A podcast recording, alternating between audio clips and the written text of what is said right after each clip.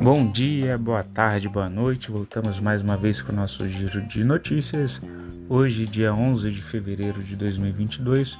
Lembrando que as notícias aqui veiculadas não são recomendação de compra, de venda ou análise, mas notícias disponibilizadas pela grande mídia. Estados Unidos, o S&P 500 teve uma queda de 1,81%, fechou em 4.587.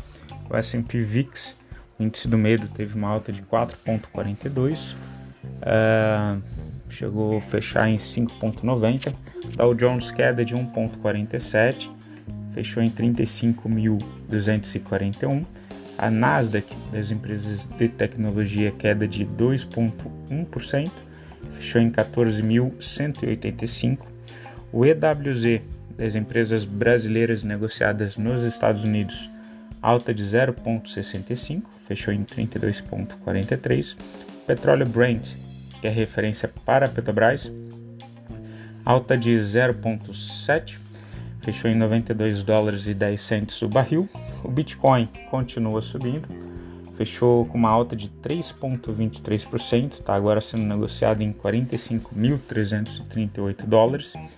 O ouro queda de 0,01%, Uh, o ouro fechou em 1.827 dólares a onça Troy. E o US Bond de 10 anos, o Tesouro Americano, é, queda de 1,79, mas já está sendo negociada a 2% em um ano é, de rentabilidade. O índice futuro de ações dos Estados Unidos eles recuam nessa sexta-feira, tá refletindo ali a preocupação dos investidores com a disparada da inflação né, ao consumidor ali, que teve uma alta de 0,6% em janeiro desse ano, acima das projeções de mercado que apontavam algo em torno de 0,4% de crescimento ali da inflação. É, em 12 meses, o indicador acumulou uma alta de 7,5%, tá? com a inflação não dando sinais de recuo. Ou seja, então o pessoal investidor olha para essa inflação que continua crescendo, 7,5% em 12 meses, e olha para o Fed, tá? Você vai começar a fazer aumentos então da taxa de juros para tentar retirar o dinheiro de circulação de mercado e com isso controlar a inflação. Né? A gente no início do ano a gente tinha uma previsão de dois aumentos de taxa de juros para 2022, dois aumentos para 2023. Como a inflação está muito persistente a gente já tem o pessoal falando em cinco aumentos em 2022, né?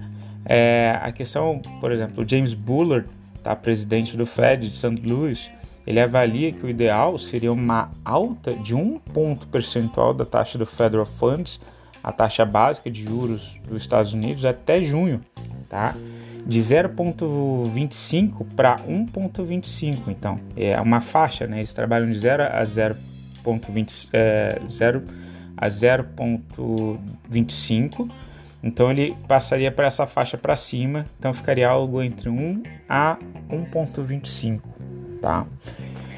Em relação às criptomoedas, o que a gente vinha falando, né, a gente passou por toda aquela tempestade perfeita, né, em que mineradoras da China sumiram, é, a Índia falando em tributação do Bitcoin, o Cazaquistão, né, aquela revolta contra a administração pública, e lá é responsável por mais ou menos 18% da mineração mundial.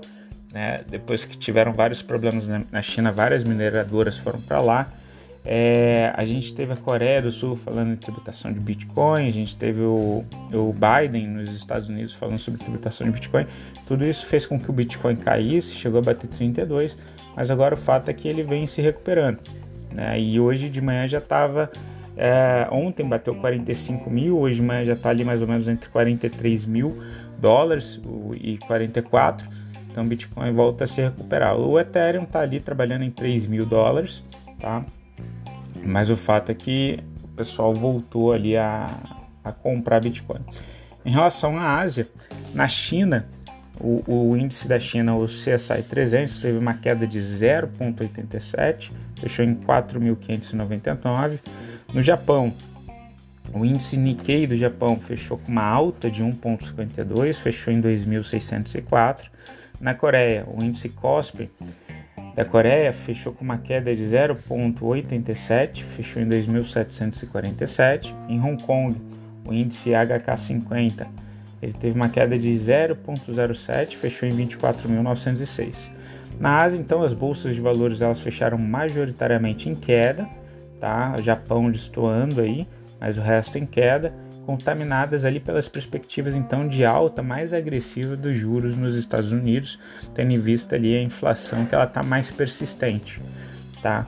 É, pegando um pouquinho agora entre Europa e Ásia ali, especificamente né, na Europa, Rússia, a gente segue com a tensão ali entre Rússia e Ucrânia, né? Teve reunião do Macron com Putin, eles disseram ali que não tinha uma perspectiva de invasão, Aparentemente tem muita gente criticando até a postura do Biden, dizendo que como ele está fazendo um, governo muito questionável, assim, ele tirou as medições de contaminação por coronavírus, né, para não divulgar para a população, é, não está conseguindo controlar a inflação, é, e ele tem, tido uma perda de popularidade muito grande nos Estados Unidos. Tem muita gente apontando que a ênfase que ele tem dado ali na Europa para a Rússia seria muito mais para isso, para ele tentar buscar uma recuperação da imagem dele dentro dos Estados Unidos. Né? É, um fato é que se a gente vai em alguns outros jornais, por exemplo, como o BBC, eles fazem entrevistas com o pessoal local na Ucrânia e parece que a perspectiva de guerra não seria tão grande, pelo menos pelas, pelos entrevistados.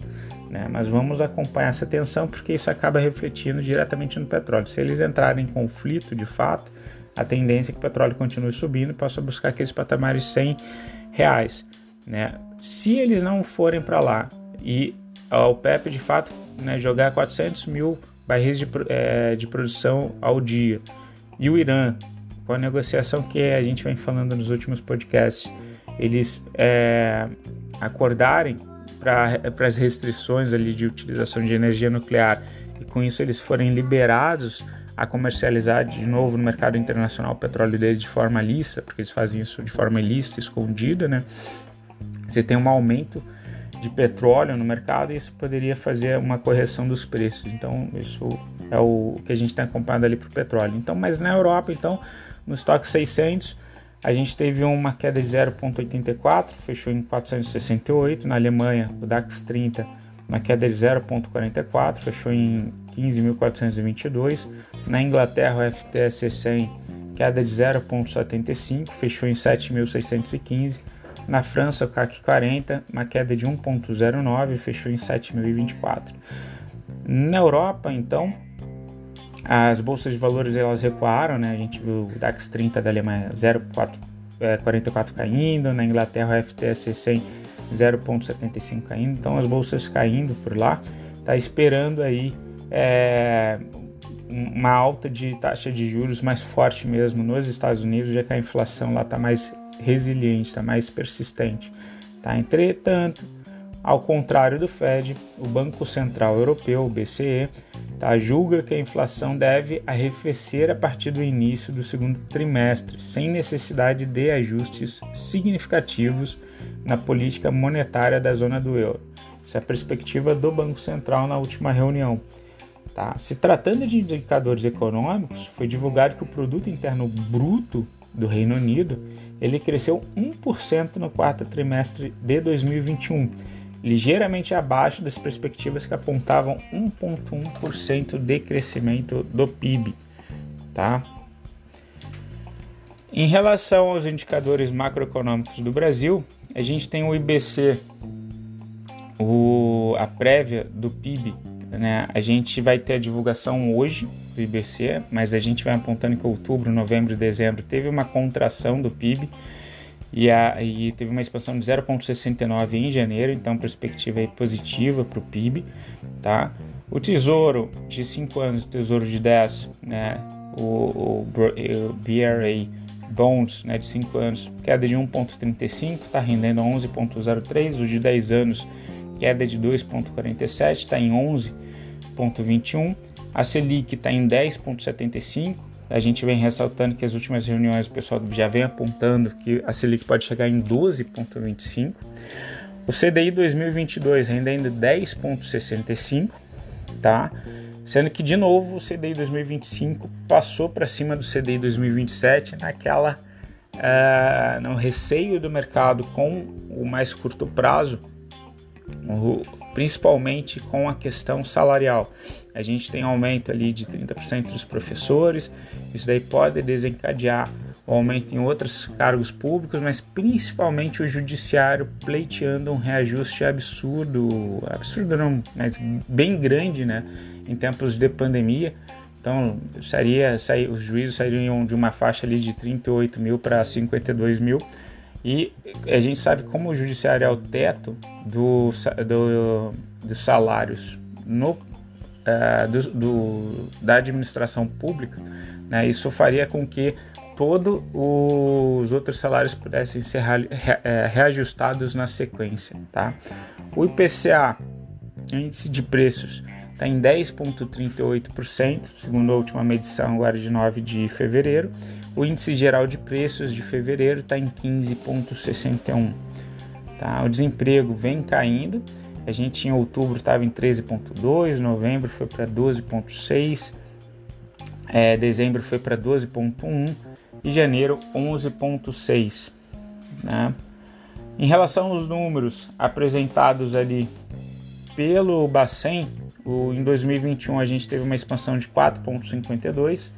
Tá? Em 2022 a gente tem uma previsão de crescimento do PIB, o crescimento real do PIB então sai de 4,52 de 2021 e vai para um crescimento de 0,52 em 2022, sendo que o setor do agronegócio é o único que aparentemente vem performar melhor. Ele tem uma contração de 0,31 em 2021 e passa a ter uma expansão de 4,42 em 2022. Por isso que a gente, ou provavelmente por isso que a gente vê os estrangeiros comprando muito, muito é, as exportadoras, principalmente de commodities agrícolas, né, mas também de, de minérios, uh, de aços e instituições financeiras. Né? Então, eles têm feito esse movimento de entrada no Brasil. Na Bolsa de Valores, Ibovespa, é, alta de 0,81, está em 113.368. O dólar, ligeira alta de 0,27, fechou com R$ 5,24. O IFIX é, dos fundos imobiliários, queda de 0,10, fechou com 10.761. Na parte de notícias corporativas, os frigoríficos, os papéis de frigoríficos, eles mantêm uma alta firme no Ibovespa, tá embalados pelas perspectivas de bons resultados no quarto trimestre. A Marfrig se destaca entre as maiores é, que tiveram os maiores ganhos né, no, no, último pregão, com uma alta de 2,64. A BIF tá, teve uma alta de 1,91. A BRF alta de 1,22. Só a JBS que teve um, um aumento um pouco mais tímido de 0,3. No financeiro repercutiu também o resultado positivo do Itaú. Tá? Ele teve um lucro de 7,15 bi tá? no quarto trimestre, desempenho 32% maior acima do esperado. Né? Então isso foi positivo. Em relação aos commodities, o boi gordo teve uma queda de 0,55, está sendo negociado em R$ 340,88. Toda vez que o, o dólar cai, o boi ele tende a arrefecer também um pouquinho, porque o nosso produto fica menos competitivo no mercado externo. Já o milho é o contrário, porque a gente precisa importar. Mas ainda assim também teve uma queda de 0,61 Enquanto o boi gordo está lá em 340 reais arroba, o milho está em 98 reais e 30 centavos é, a saca do milho. Em relação aos estrangeiros, a gente destacou que os estrangeiros entraram com 3 bi é, e 500, 3.5 bi da semana passada para essa semana, tá? E no mini índice eles continuam ali com comprados no mini índice, né, acima dos 100 mil contratos no mini índice, mas eles também aumentaram a mão na compra do mini dólar. Tá? Então, nesse cenário, assim, geralmente os movimentos são menos fortes, menos tendenciais, menos direcionados. É, mas vamos esperar aí uma movimentação dos estrangeiros, eles pelo menos continuam comprados no mini índice é, e isso geralmente está associado a uma tendência forte alta. Pessoal, fico por aqui, desejo vocês um excelente fim de semana. Qualquer coisa entre em contato. Beijos, tchau, fui.